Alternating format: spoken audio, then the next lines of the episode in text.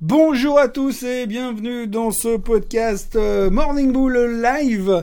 Euh, ce matin, on attaque directement avec la grande question de la journée, c'est de savoir si euh, vous mettez Yellen et Powell sur un bateau, s'il y en a un qui tombe à l'eau, qu'est-ce qui se passe?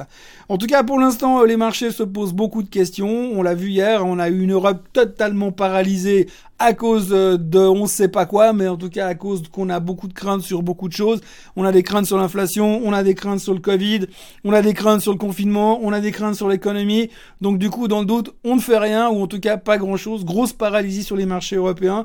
Et puis aux États-Unis, on s'est repris la tête encore une fois pour les mêmes histoires. Oui, alors si Powell, il décide euh, de faire comme il va faire, et puis il a quand même dit qu'il y aurait de l'inflation, est-ce que finalement c'est pas mauvais pour la tech?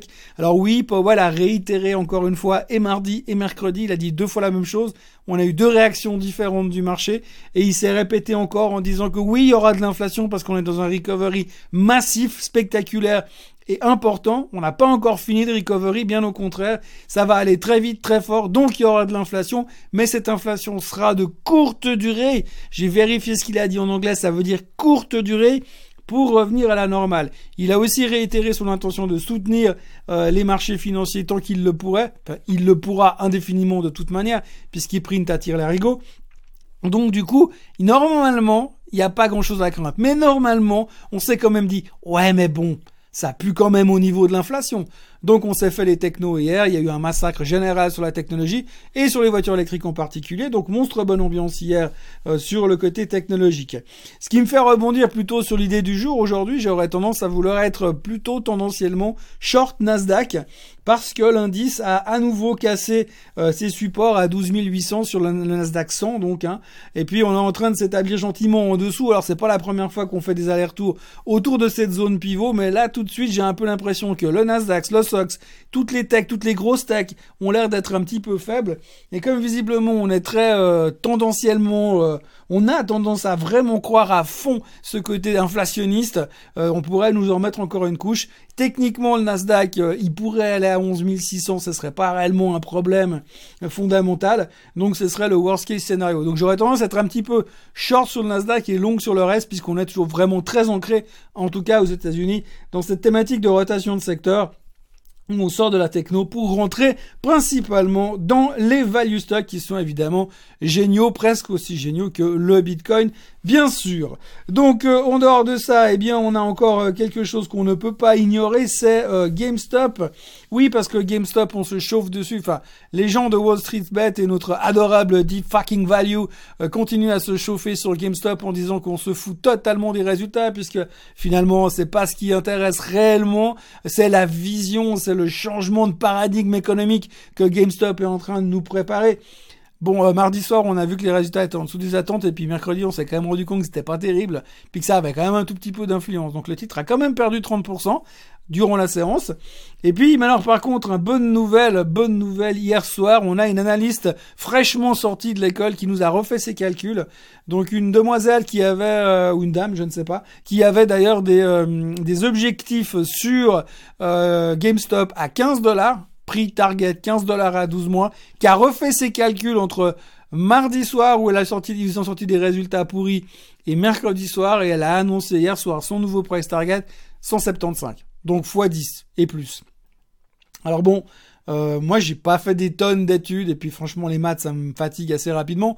Mais euh, je dois dire que quand on me dit, oui, alors moi, je pense que ça va à 15 et du jour au lendemain, sans qu'il se soit passé rien du tout, on lui dit, ah, maintenant, finalement, il va à 175. Alors sa théorie, elle se base sur le fait qu'ils ont transformer, ils sont en train de transformer leur business model en e-commerce. Donc voilà, le e-commerce c'est un truc qui a été inventé il y a 20 ans, grosso modo. Euh, là aujourd'hui, on a GameStop qui se dit bah tiens, je vais faire du magasin, je vais faire du e-commerce et bam, le titre il il serait censé faire x10 juste à cause de ça. Et puis ils sont pas dans n'importe quel business, hein. ils vendent des jeux vidéo. Donc des jeux vidéo que vous pouvez tous downloader avec votre PlayStation, avec votre Xbox, sans passer par GameStop. Mais là, ils ont fait un truc génial, ils vont faire mieux. Alors mieux, je sais pas quoi. Mais apparemment, cette demoiselle ou cette dame, cette analyste, en tous les cas, elle le sait, puisqu'elle est capable de multiplier son target par 10. Donc, quand on voit ce genre de conneries, euh, bip, ah non c'est avant qu'il fallait mettre le bip, euh, eh bien je me dis c'est complètement aberrant et ça montre bien dans quel euh, chenille on est aujourd'hui sur les marchés. On se pose beaucoup de questions et c'est vraiment n'importe quoi d'entendre des trucs pareils. Donc voilà, à surveiller GameStop ces prochains temps parce qu'on va encore beaucoup en parler. D'ailleurs, on ne parle que de ça, du pétrole qui remonte parce qu'il y a un bateau qui est coincé dans le canal de Suez, et puis de l'inflation qui arrive tous les deux jours parce que Powell, il a dit qu'elle arriverait, mais qu'elle serait sous contrôle, donc elle arrive quand même, donc c'est pas Donc on reste de toute façon assez assez stressé dans cet environnement là. Et on se pose beaucoup de questions. Donc je rappelle mon idée, plutôt tendanciellement short Nasdaq et long le reste. J'ai rien inventé, hein. tout le monde est short Nasdaq et long value pour l'instant. Donc c'est un peu la thématique du moment et on n'a pas l'air de vouloir se sortir de cette thématique de rotation de secteur. La question du jour aujourd'hui, on me demande si c'est une bonne idée d'acheter de l'action Deliveroo à 4,60 euh, avec un placement pour euh, horizon 5 ans.